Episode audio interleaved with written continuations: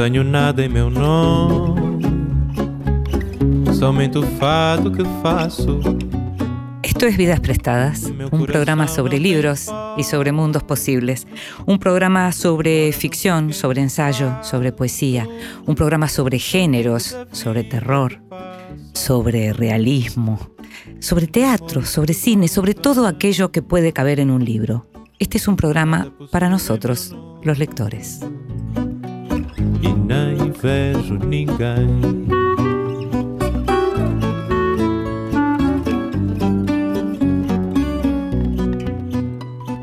Y a nosotros, los lectores, a aquellos que nos gusta leer, nos gusta leer en silencio y a solas, tal vez acompañados por una persona no más, pero también nos gusta que nos lean en voz alta.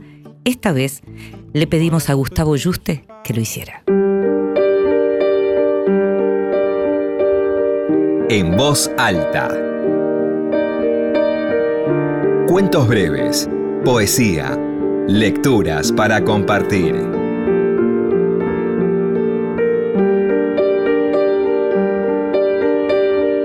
Compré café, cigarrillos, fósforos. Fumé, bebí y fiel a mi retórica particular puse los pies sobre la mesa. 50 años y una certeza de condenado. Como casi todo el mundo, fracasé sin hacer ruido. Postezando al caer la noche, murmuré mis decepciones, escupí sobre mi sombra antes de ir a la cama. Esta fue toda la respuesta que pude ofrecer a un mundo que reclamaba de mí un estilo que posiblemente no me correspondía. O puede ser que se trate de otra cosa, quizás hubo un proyecto distinto para mí, en alguna probable lotería y mi número no salió. Quizás nadie resuelva un destino estrictamente privado.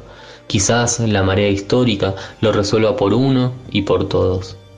Me queda esto, una porción de vida que me cansó de antemano, un poema paralizado en mitad de camino hacia una conclusión desconocida, un resto de café en la taza que por alguna razón nunca me atreví a apurar hasta el fondo. Por alguna razón de Joaquín Januzzi.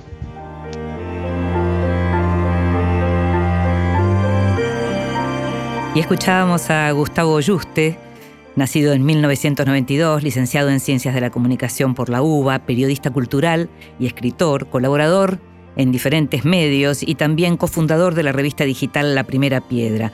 Publicó, entre otros libros de poesía como La felicidad no es un lugar, Electricidad y Accidentes del Ánimo, y acaba de publicar la novela Turistas Perdidos.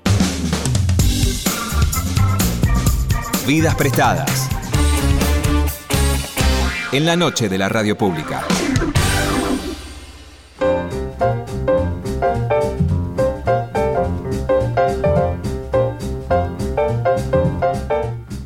Mariana Enríquez nació en Buenos Aires en 1973.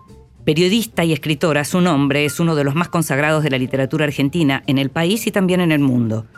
Subeditora del suplemento Radar del diario Página 12 y columnista de esta radio, Mariana es una de las periodistas culturales más destacadas y como autora es sinónimo de literatura gótica y creadora de una obra original y apasionante, con narraciones que tensan los límites del género del terror y lo sobrenatural hasta alcanzar cada segundo de la vida cotidiana y la historia con mayúsculas, en especial los capítulos de la historia argentina que van desde los años 70 a los años 90.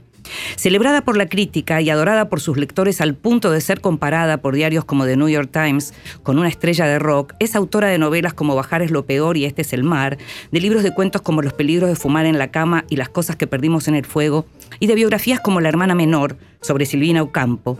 También hay una antología con sus mejores textos periodísticos que fue editado por Leila Guerriero con el título de El otro lado. Al reconocimiento que significó haber ganado en el año 2019 el premio Herralde con su novela Nuestra parte de noche, un prodigio de imaginación, sensibilidad y fuerza narrativa, le siguieron más premios con esa misma novela, por lo que el nombre de Mariana brilla en los grandes festivales y eventos literarios locales e internacionales, así como en frecuentes giras por diversos países donde da conferencias o firma ejemplares en grandes y pequeñas librerías mano a mano con los lectores. Ahora se prepara para un nuevo desafío, el teatro. Allí se presentará en marzo en No Traigan Flores, un espectáculo en el que compartirá en primera persona una selección de textos propios y otros no tan ajenos, según dice la gacetilla del espectáculo, en el marco de una apuesta artística y musical sobre el escenario del Teatro Coliseo. Será en primera persona, pero no va a estar sola. La van a acompañar el artista Alejandro Bustos, que trabaja en artes visuales con Arena, para profundizar en este viaje entre sueños, y el contrabajista Horacio Mono Hurtado, que según indica la información sobre el espectáculo, va a proyectar sonoridades en esta y otras dimensiones. Pero de todo esto, de este espectáculo, de su literatura, de sus viajes y de qué, de cómo se siente una cuando le dicen que es una rockstar de la literatura. Vamos a hablar ahora mismo con Mariana Enríquez. Estamos acá en el estudio de Radio Nacional y es una felicidad tenerte, Mariana. Gracias por estar acá. No, de nada. Gracias por invitarme, Inde. ¿Cómo andas, cómo andas tanto tiempo? Tanto tiempo, tanta pandemia, tanto Sí. viaje tuyo también. Viajo mucho, sí. Viajas mucho. ¿Cómo, sí. ¿Cómo es eso? ¿Cómo te sentís cuando estás afuera? ¿Hay lugares donde estás más cómoda? ¿Estás todo el tiempo pensando en volver? ¿La pasás bien? ¿Cómo es? La paso bien. Es trabajo. O sea, lo que a veces cuesta em, comunicar, digamos, cuando te vas de viaje, porque sabes, estuviste acá, estuviste allá. A veces no, no es que no es que no ves nada del lugar, yo siempre me, me escapo y veo cosas y termino yendo a muestras y a las cosas que me interesan. A cementerios. A mi cementerio, mi, arti- mi artista oscuro, digamos, todo eso no me lo pierdo. Pero quiero decir, estás trabajando, tenés la charla a la mañana, la charla a la tarde, la firma de libros, la cena con tu editor, que te tenés que portar bien, la, digamos, o sea, to- toda una, una cuestión, te subís otro avión y terminas haciendo lo mismo en otro país. Entonces, a veces hay lugares que realmente no ves nada. Pasaste por encima. Y, es- y quedás bastante baqueteado. Mm. O sea, quedás bastante cansado. Y sobre todo quedás bastante cansado de mm, actuar de alguna manera. Sí, claro. Porque en las charlas, sobre todo cuando son charlas, a- algunas son charlas muy sencillas, como entrevistas o una mesa con alguien y qué sé yo, pero otras son charlas especiales que te entrevistan en vivo, en un lugar, una persona, y vos tenés que ser, qué sé yo, un poco articulado, un poco gracioso, un poco, le- tenés que aprender a leer. A mí no me gusta leer en voz alta. Mm. Entonces, eso todo te hace como una especie de, de entrenamiento para algo que un escritor en general no está muy entrenado, que es la, la parte performática de la cuestión, que creo que es relativamente nuevo y que tiene que ver con una circulación de los libros que es diferente Obvio. ahora. Eh, pero que a mí no me molesta particularmente. Por eso también un poco hacer el espectáculo en el teatro es medio una continuación. O sea, no es Así que. lo pensé, sí. Sí, no me da mucho. Me dicen, ¿no te da miedo? La verdad que no. Pero tal vez años atrás, cuando no tenías este tipo de rutinas para una persona como vos, a lo mejor te hubiera dado miedo. Totalmente. O sea, te entre- los viajes te entrenaron para esto. Totalmente. Claro. Me entrenaban para saber cómo maquillarme, qué ropa ponerme, claro. o sea, ese, ese tipo de cosas. Te entrenan en ese sentido y está bueno. Sea, lo que te quiero decir es que tenés que aprender a disfrutar esa parte, porque si no es cena, hotel, charla, valija, avión, me fui. Y, y eso no, digamos, no tiene mayor sentido. Y tampoco tiene mayor sentido literariamente. A mí cuando viajo me interesa hablar con otros escritores, andar por las ciudades, curiosear, eh, aprender un poco, o sea, que me nutra de, de alguna manera. Después no es que termine eso en un cuento, pero de alguna manera Mm. se- hay, hay como unos cables ahí que, que- que vas tirando que Mm. terminan eh, haciendo alguna sinapsis extraña en tu cabeza y alguna historia que te contaron, alguna puerta que te pareció rara, no sé. Estaba pensando en una autora que vos leíste porque escribiste sobre ella, que es Rachel Kusk, Sí. eh, que en uno de los libros de la trilogía eh, aparece como la, como la protagonista, es una escritora igual que la autora, digamos, esta Faye, en- aparece en los festivales y aparece Sí. todo esto, y aparece claramente qué queda de todo eso, porque en esas novelas de Kusk, ¿te acordás que lo que hace ella es como, como se, se- aparece como una primera persona evanescente, completamente Sí. evanescente, en donde hablan los otros? Sí, sí, ¿No? eso es lo que pasa. Claro. Y, a- y- y además, este, conoces escritores contemporáneos que de, algu- de, de otra manera no, no los hubieses conocido. En muchos casos los ves crecer, por ejemplo. Mm. Esta, eh, hay un escritor llamado Mohamed Bar que escribió una, que ganó el premio Goncourt con la, Que ex- la- acaban de publicar la acaban novela de publicar Sí. novela Anagrama. La novela es extraordinaria y yo me acuerdo que cuando lo conocí, él apenas hablaba otra cosa más que francés, como la mayoría de los franceses. Claro. Y ahora me lo encontré en un festival en, en, en, eh, eh, no me acuerdo, dónde, La Haya creo, y, y ya te hablaba inglés como un campeón. Claro. Y está bueno porque los ves como al principio era como. Nunca fue un chico tímido, además es guapísimo, o sea, tenía súper clara. Pero lo que quiero decir, o sea, se mandó, se convirtió como en, como, como en otra cosa. Eso está bueno porque hay como. eh, también hay para mí, lejos de. A ver, le- le- lejos de, de- de, digamos, de, de, de- de ser ay como la, la, la, la- la viajera que le va bien. A mí lo, lo, lo que me pasa con eso es como hay cierta desacralización. Mm. Son como. te- ter- termina, termina siendo como una especie de estudiantina. Es cierto, hay arbitrariedad- arbitrariedades en el sentido de que a lo mejor a veces son siempre el mismo grupo, tiene que ver con la gente que le gusta viajar, hay otra gente que no le gusta viajar, hay escritores que son mucho más retraídos, hay escritores que son mucho más sociables. Entonces también no solo se construye a partir de lo que decían las editoriales y los agentes, sino las personalidades de los escritores. Sí, que con esas O sea- personalidades es que los organizadores o los promotores culturales también saben quién pega con quién, qué puede resultar interesante. Cómo, Para eso está la gestión cultural, saber qué mesa se puede producir, Sí. digamos, con quién, ¿no? Sí, eso tiene su lado, por supuesto, tiene su lado problemático porque te perdés un montón de voces Mm. que no son las voces que, que pueden hacer este, este tipo de espectáculos. Por si ahí querés. la gente que vos lees no es la gente que acostumbra a hacer esos viajes. Por ejemplo, Puede pasar, claro. por ejemplo, pero creo que eh, también tiene, tiene su lado bueno que, que- que- que es este conocerse y, y divertirse un poco Mm, también. O sea, mm. que no sea todo el escritor en la ermita. Entiendo. Ahora, no había una tradición, es cierto que en los últimos años muchas, sobre todo muchas de las escritoras mujeres argentinas comenzaron a viajar, algunas viven incluso afuera, como en el caso de Samantha Schweblin, por supuesto, pero empezaron a viajar y empezaron a circular y a, y a- y a ser protagonistas de estos circuitos de los que vos estás hablando, pero no había una enorme tradición de eso como sí había en otras culturas más centrales. En No. ese sentido éramos una especie de cultura periférica, ¿no? Sí, sí, Mm. sí. Y, y- y lo sigue siendo no solamente nosotros, sino los escritores eh, asiáticos, que son, por un lado, eh, son carísimos de traer al, al hemisferio, y por otro lado, tienen ya un mercado Propio. propio enorme. claro. Entonces, es un poco, no sé, o sea, venden muchísimo. Las traducciones son difíciles de hacer porque tenés que traducir al coreano, es, co- tiene su complejidad, Sí. o cada vez menos, ¿no?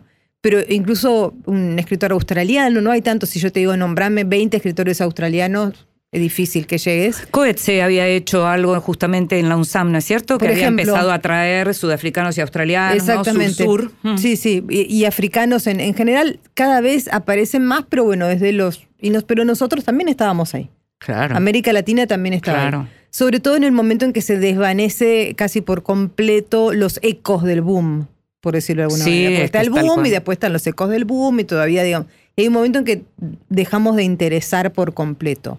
Ahora hay como un momento de, de vuelta del interés. De la mano de las chicas. De la mano de Mucho. las chicas, prime- eh, segundo yo creo, y- primero de Bolaño, me parece. Ah, es posible, claro. Sí. Me parece Sí. que, que, que Bolaño produce algo que es eh, nada más que dirigir la mirada. O sea, no pasó mucho Sí. más que eso. Fue es un pequeño movimiento. Mm. Pero es como, ah, está pasando algo ahí. Sí, pero Bolaño era chileno, pero vivía en España. Y antes en México. Y antes en México, claro, pero digo, me parece que lo de España en ese sentido también, lo que hizo fue eh, como astillas que se repartieron en los países más centrales, Claro, en ese sentido. claro. ¿no? Y él, digamos, como persona que vivía en España, pero era latinoamericana, insistía mucho en lo latinoamericano y escribía sobre Latinoamérica. Entonces ahí se dirigió un poco la mirada. Es un tipo que tenemos cerca, lo podemos llevar a cosas cerca y qué sé yo, pero está hablando sobre este continente al que hace 20 años que nadie le está dando importancia. Y después viene como el movimiento de, de- de las chicas. Yo le digo movimiento por decirle algo, porque no creo que sea un movimiento, somos un montón de átomos que están como ahí Sí, que flotando ni siquiera escriben sobre que las ni mismas siquiera cosas. escribimos, pero, pero sí es cierto que existe, Claro. o sea, es una cosa que no se puede negar, y nos llevamos relativamente bien, o sea, que no, no es no un- solo las argentinas, sino las, hay muchas latinoamericanas. Sí, sí, hablo de las esta- latinoamericanas, sí, Claro. Sí, y, son, y la, la, la cuestión en común es que incluso la- la- las brasileñas son todas bastante oscuras.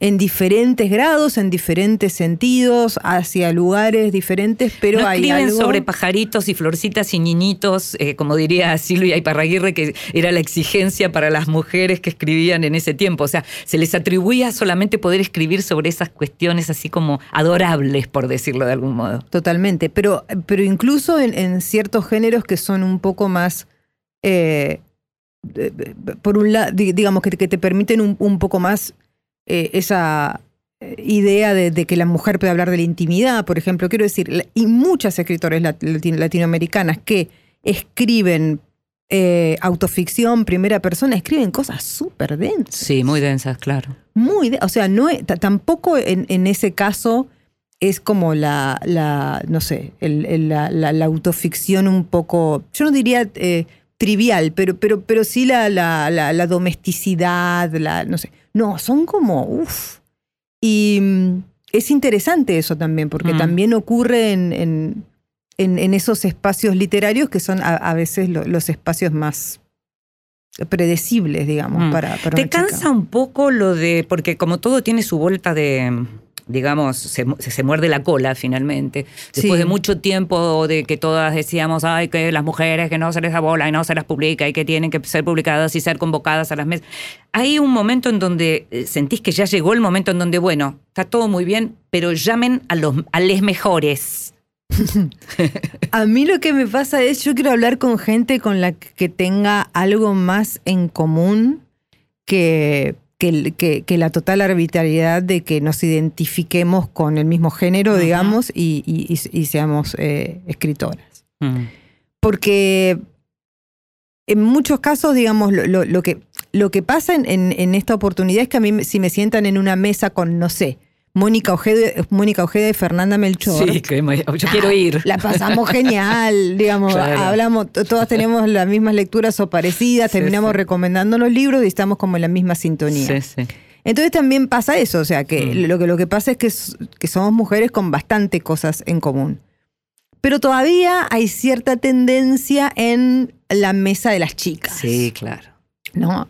Eh, ¿Qué significa la literatura? Me pasó hace nada en Francia. Todavía, incluso ¿qué significa la literatura en escrita por Francia, mujeres? además, la literatura femenina. Y lo más eh, escalofriante en ese sentido es que las otras dos eran jóvenes, más jóvenes que yo, bastante, treinta y picos, y las dos sí se consideraban escritoras femeninas. Y yo decía, a mí me parece más de avanzada mi postura de vieja, eh, digamos, diciendo, no, yo cuando escribo soy un andrógino, yo, o sea, yo quiero estar sentada acá con gente con la que pueda tener una charla en común que le sirva a la persona, pero no a hablar de con qué género nos identificamos. Además, una de las dos chicas era lesbiana y no se consideraba mujer, sino que se consideraba lesbiana. Ah, sí, sí, Lo que sí. pasa también con, con, con, con la gente más joven es que tiene otra, otra digamos, un- un- una mirada di- diferente que, que- que la gente de, de mi generación acerca de, de, esas, de esas cuestiones. Entonces, ni siquiera, o sea, de, yo no, no,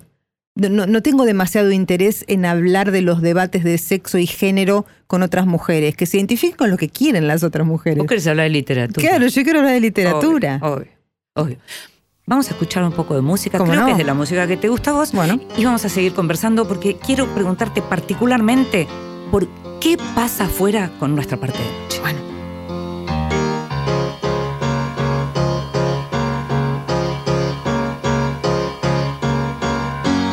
Wake up, you sleepy head. Put on some clothes, get out of bed. Put another lock on the file for me. I made some breakfast and coffee. Look out my window, what do I see? Crack in the sky and a hand reaching down to me. All the nightmares came today, and it looks as though they're here to stay.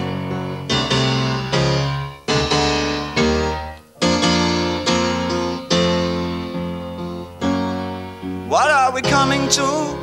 No room for me, no fun for you. Think about a world to come where the books were found by the golden ones, written in pain, written in ore by a puzzle man who questioned what we came here for. All the strangers came today, and it looks as though they're here to stay.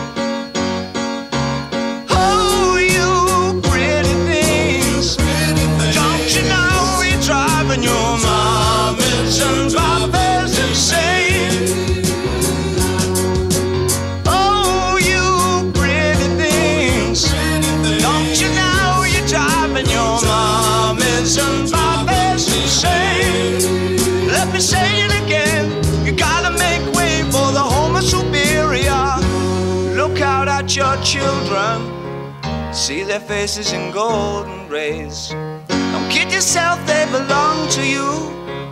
They're the start of a calming race. The earth is a bitch. We finished our news.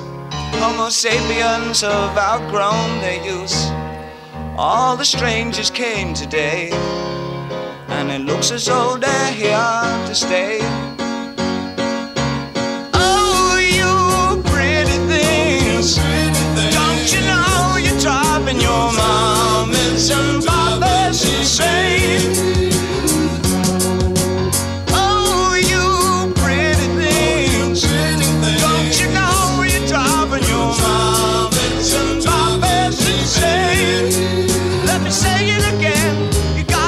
Way for the Homo superior.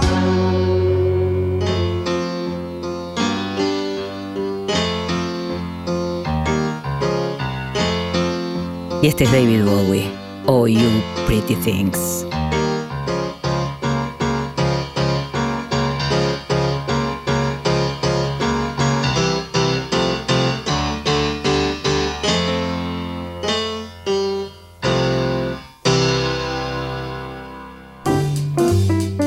Bienvenidos. Libros recién salidos del horno que prometen grandes momentos. Entre los libros que llegaron en estos días hay uno súper interesante sobre una figura muy atractiva de la cultura, no solo de la literatura, que es Pier Paolo Pasolini, poeta, ensayista, gran cineasta, dramaturgo.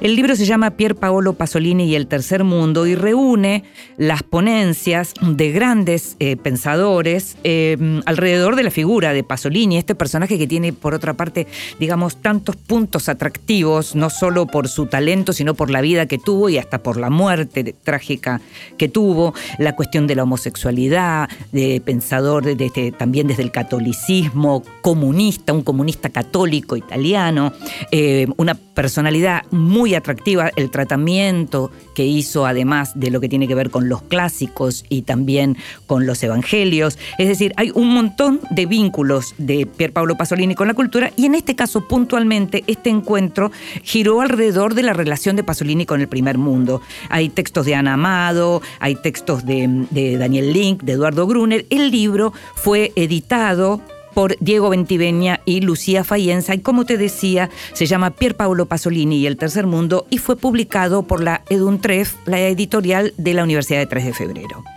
Eh, otro libro que llegó en estos días y que seguramente puede interesarte mucho es Quino Inédito. Publicado por Ediciones de la Flor, la clásica editorial que publica los libros de Quino. En este caso se trata de, de- de textos y dibujos eh, que no se conocían, como, como bien te estaba diciendo, Quino inédito. Hay un epílogo de Judith Gociol que ayuda a entender un poco qué- cuáles son estos materiales con los que mm, nos vamos a encontrar, hay trabajos, dice, de siete días, Panorama y Clarín, que aparecen entreverados eh, en este eh, volumen. Y hay una anécdota que dice, que cuenta que Tute lo consultó en una de las últimas entrevistas a Quino y le preguntó para qué sirve el humor. Y Quino le dijo, es una gran pregunta, sirve para poner en evidencia las cosas absurdas que hacemos los seres humanos. Así que Quino Inédito, publicado por De la Flor, y una novela de María Inés Krimer, que estuvo alguna vez en este programa. La novela se llama Fin de temporada. Es una novela que, que retoma un personaje, Marcia Meyer, protagonista de sus novelas anteriores Noxa y Cupo, que en este caso se traslada a Punta del Este por pedido de un médico que fue su amante, pero cuando llega no lo encuentra con vida, ya lo encuentra directamente muerto. Ella llega a Punta del Este, toma, eh, aprovecha que está trabajando en una revista de celebridades y arregla para cubrir la temporada. Lo cierto es que así como en otros momentos María Inés Krimer se metió con el tema del campo o con los sindicatos, esta vez eh, ubica en su novela policial la realidad más frívola del balneario uruguayo. La novela Fin de temporada fue publicada por Revolver Editorial.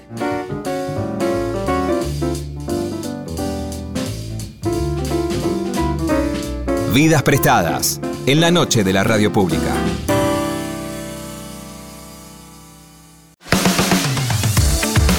Continuamos en Vidas Prestadas.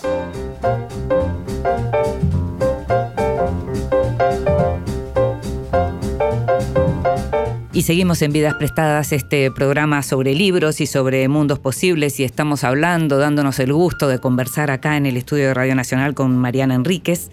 Y te preguntaba antes de la música, antes de Bowie, te preguntaba por qué pasa, cómo se lee, cómo sentís que se lee y qué te aportan las lecturas de afuera en relación a nuestra parte de noche.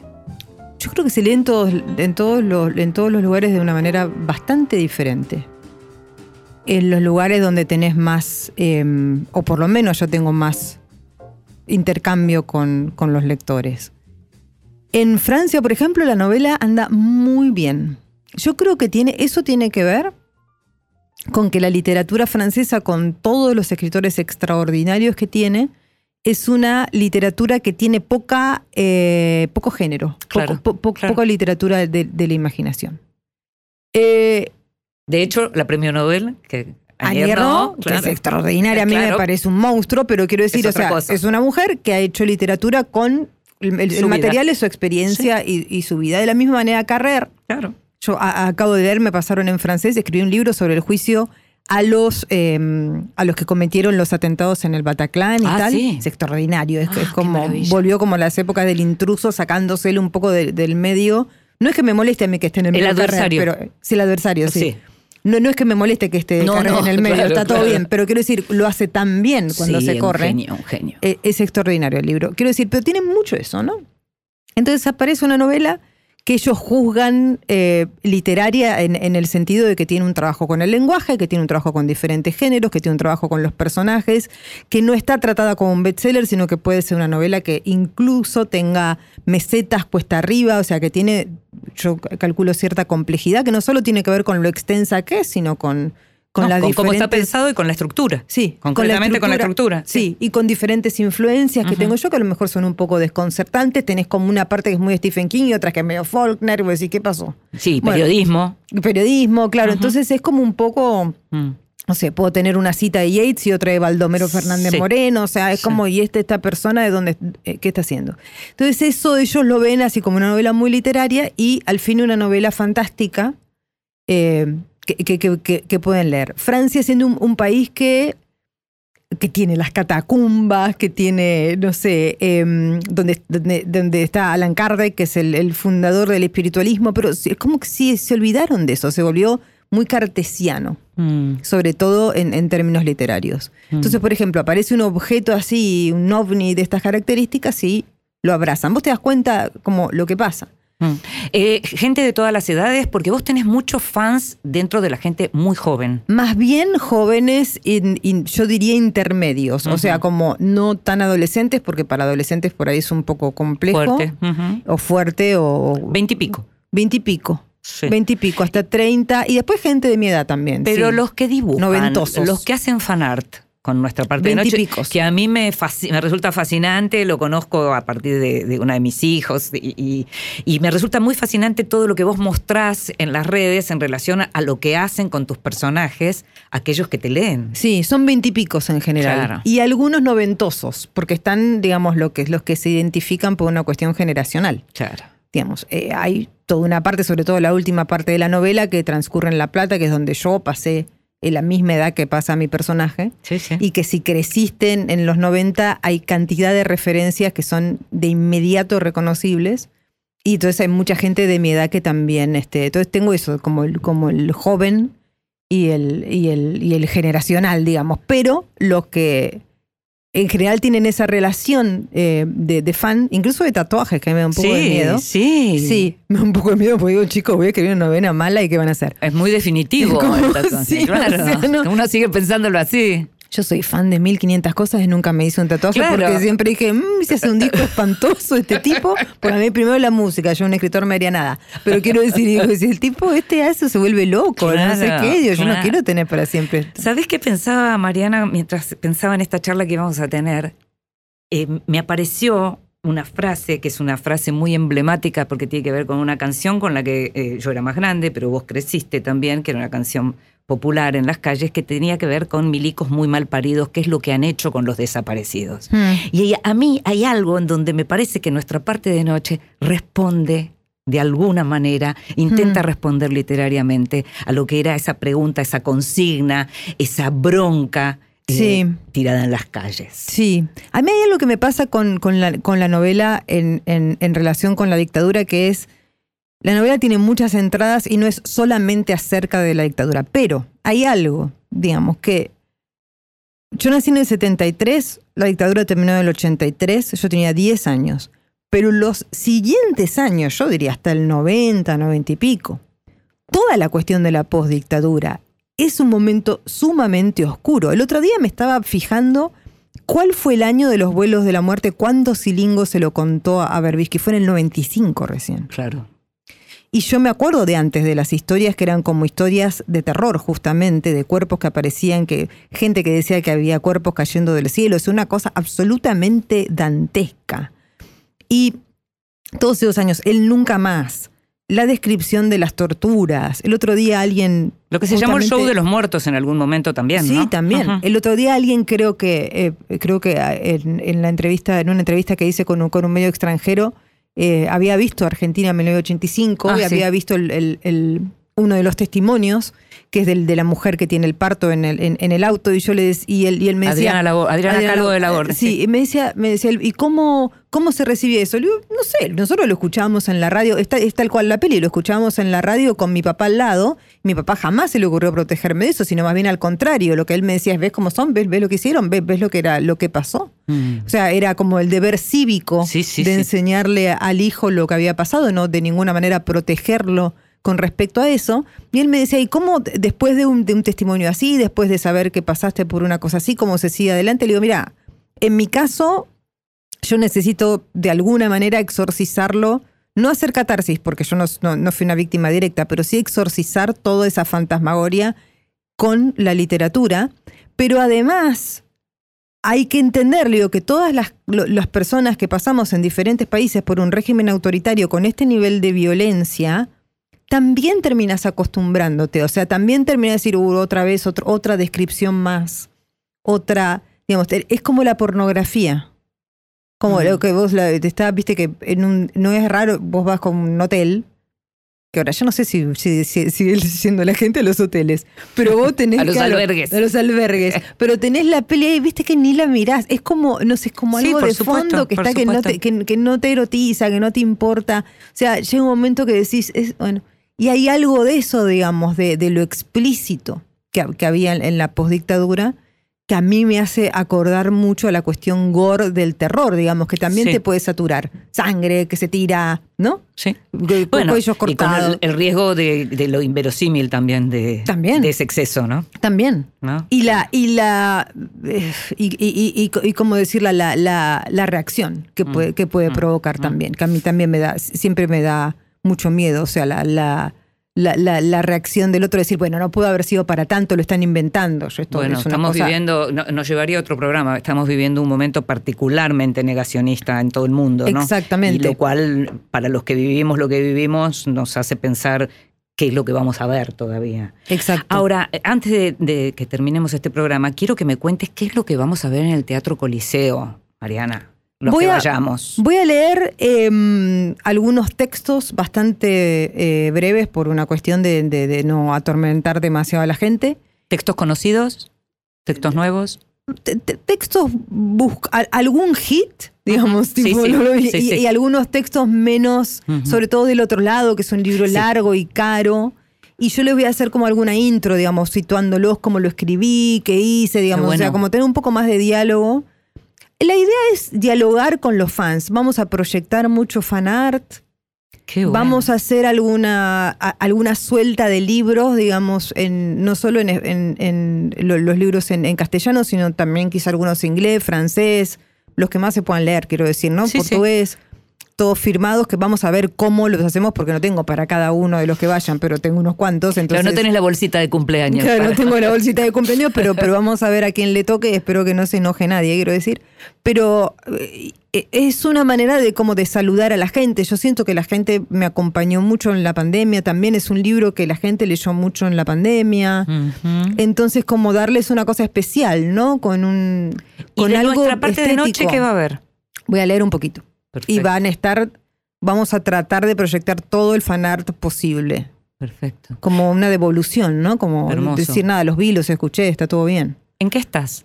Estoy escribiendo, en este momento puntual estoy escribiendo un libro de cuentos, ya tengo como seis o siete cuentos, Wow. bastante raros todos, bastante largos. Cuando decís raros es que no se parecen a algo que ya hayas hecho. ¿Es Se, parece, siempre se terminan pareciendo un poco, pero yo siento, yo tengo 49 años ahora, me siento en segunda metamorfosis física.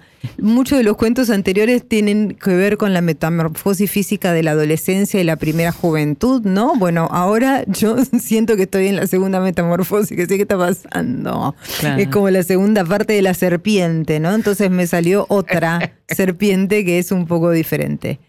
Em, voy a terminar un libro para Chile sobre ser fan, justamente.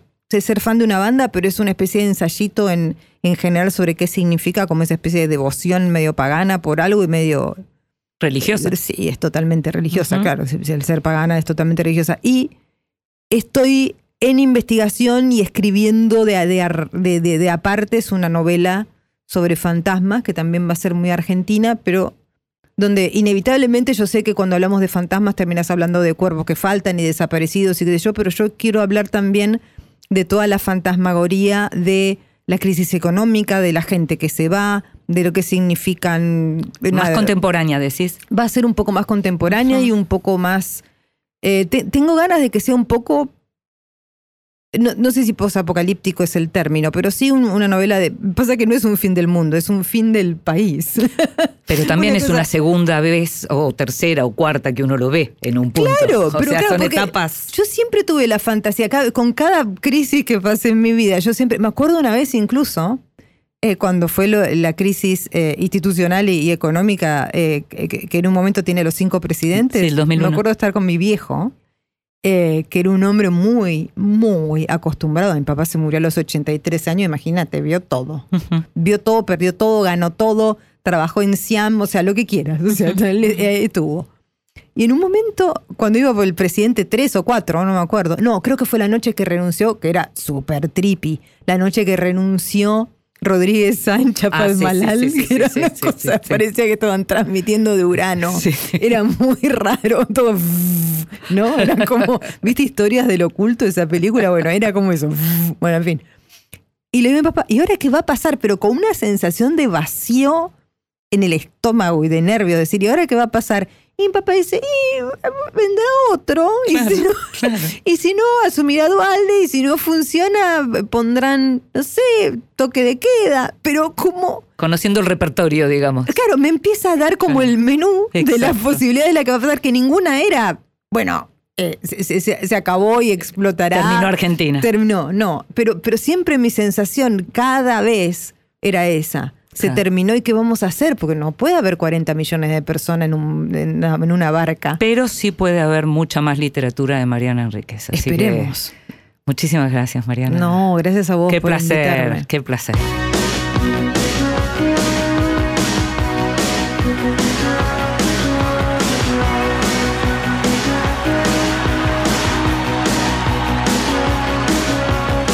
I get up in the evening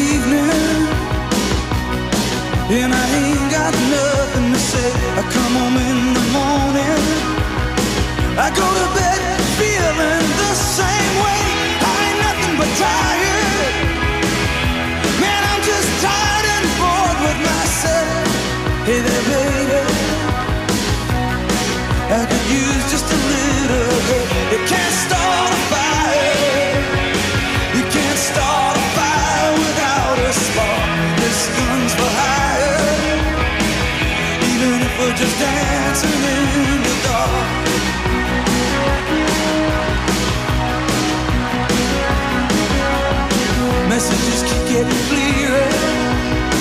radio's on and I'm moving around the place. I check my look in the mirror.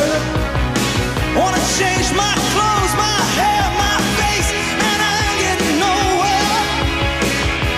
I just live in a dump like this. There's something happening somewhere.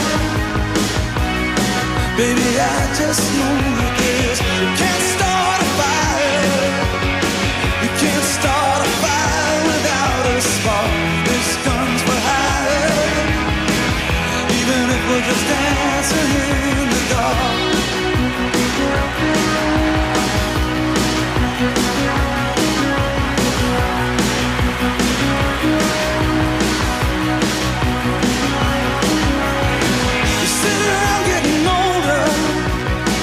There's a joke and it's on me. I shake this world off my shoulders.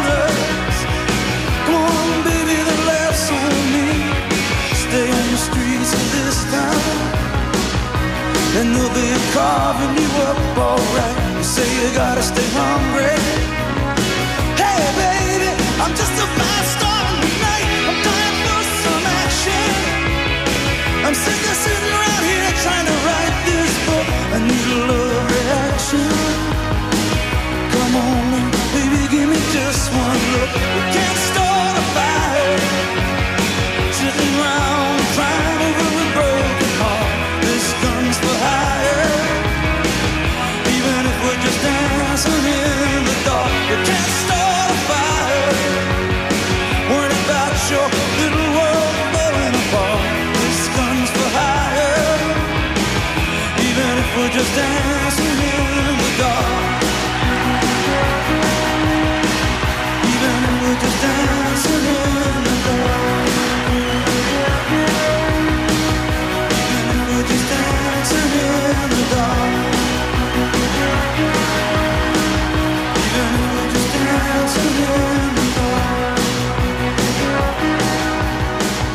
A Bruce Springsteen, Dancing in the Dark.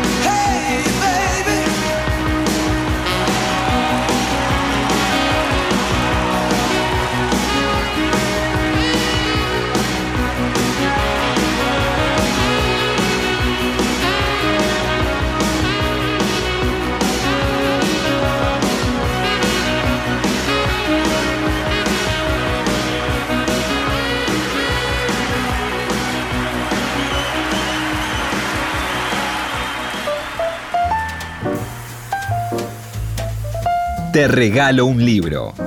Recomendaciones y sugerencias para tomar nota.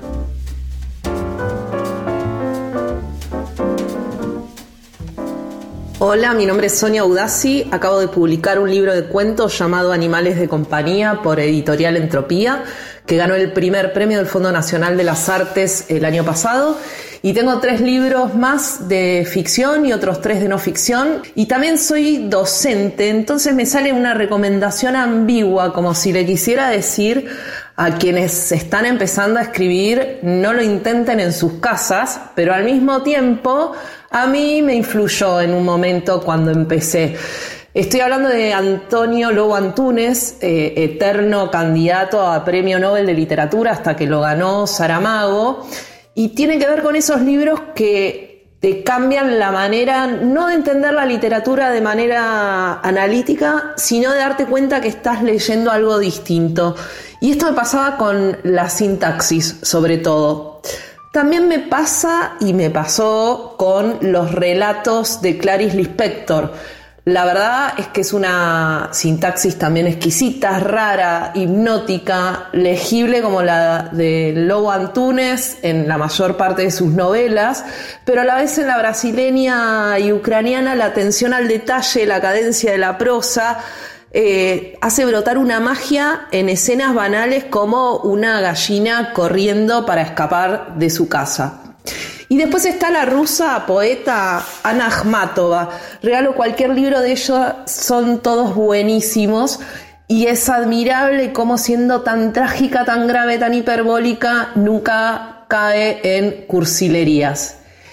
Y por último, un libro que me suele costar encontrar, pero que recomiendo un montón, es el de eh, Emmanuel Carrer, Limonov es atrapante, es grave y la muestra más clara de que para escribir no ficción hay que poner el foco en el lenguaje, en la estructura, en la construcción del personaje y del narrador, de igual manera a que si estuviéramos escribiendo la mejor de las novelas o leyéndola. La escuchábamos a Sonia Budassi, periodista y escritora, amiga de esta casa también. Nos hace un regalo bien variado de autores eh, y todos autores realmente muy buenos. Sonia nació en Bahía Blanca en el año 1978, es escritora, editora, docente, periodista cultural, publicó los libros de ficción Periodismo y Los Domingos son para dormir y de no ficción La frontera imposible, Israel, Palestina y Apache en busca de Carlos Tevez. Es actualmente la editora de la revista de cultura del diario AR y acaba de publicar por Entropía un libro de relatos muy pero muy bueno, que como dice Horacio Convertini, eh, digamos, abunda en variaciones de lo opresivo, que se llama Animales de Compañía y que fue publicado por Entropía.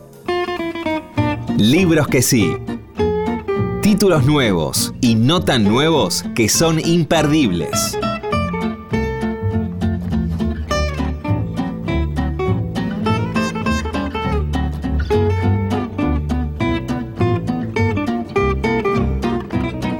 Y esta semana en Libros que sí, vamos con un libro nuevo que acaba de publicar Godot, muy, pero muy interesante, un gran regalo para vos o para quien quieras regalarle un libro, sobre todo si se trata de alguien que es muy lector y que como tal tiene una biblioteca. ¿Cómo se ordena una biblioteca?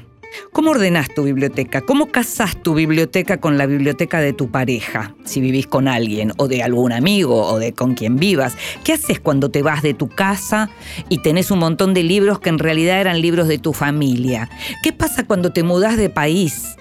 ¿Qué decidís a la hora de cómo ordenar? Orden alfabético, género, países, ¿Qué se te ocurre? Bueno, de todo eso te hablan un montón de nombres interesantísimos, como Selva Almada, Jorge Carrión, Luis Chitarroni, María Sonia Cristof, Mercedes Halfon, Martín Coan, Katia Dawi, Jasmina Barrera, Brenda Lozano, Carla Maliandi, Emiliano Monge, Dolores Reyes, Edgardo Scott y Reinaldo Sietecasia, argentinos, latinoamericanos, que nos cuentan de qué manera ordenan sus libros, cómo los tienen, qué les pasó cuando debieron abandonar su país y tuvieron que elegir el famoso te vas a una isla desierta, ¿qué te llevas? De todo eso te hablan en bibliotecas este libro recientemente publicado por Godot, que es una preciosura.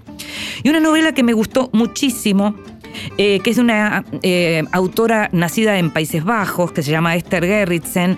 Ya habíamos comentado un libro que me había gustado mucho de ella, que se llama Hermano. Este se llama, es una novela, se llama El Regreso, y cuenta la historia de una familia en donde hay un personaje dominante, aún con la contradicción de que es un depresivo y que está permanentemente tirado en un sillón, ¿qué pasa con una familia que gira alrededor de esta persona? ¿Qué pasa cuando esa persona muere? Todo esto que tiene que ver con la, cuestión de los vínculos, hay una hermana y un hermano, una hermana que vive lejos, una madre que vuelve a tener una pareja, pero la novela arranca con esa madre que enviudó de este depresivo eh, y que tiene un novio, pero tiene Alzheimer y el novio decide que no se va a ocupar de ella. Entonces esa madre vuelve y cuando ella vuelve, para esa familia lo que vuelve también es la pregunta de qué pasó con el padre. ¿Cómo murió el padre? ¿Murió de depresión? ¿O qué pasó ahí? Y ahí arranca como una especie de, eh, de género más policial, si se quiere, y ya no tan del realismo en relación a la cuestión de los vínculos. La novela se llama El Regreso, la autora es Esther Gerritsen, que realmente es muy buena, y la publicó Caballo Negro. Não tenho nada em meu nome, somente o fado que faço. Meu coração não tem foco. Mora no Y llegamos al final de este Vidas Prestadas, ya en los estudios de Radio Nacional, algo que me pone particularmente muy feliz. En la operación técnica estuvo Ezequiel Sánchez en la edición, Leo Sangari en la producción, como siempre, consiguiendo todo y mucho más. Gustavo Kogan, fue hermoso hacer este programa para vos. Nos estamos escuchando. Soy Inde Pomerania. Chao.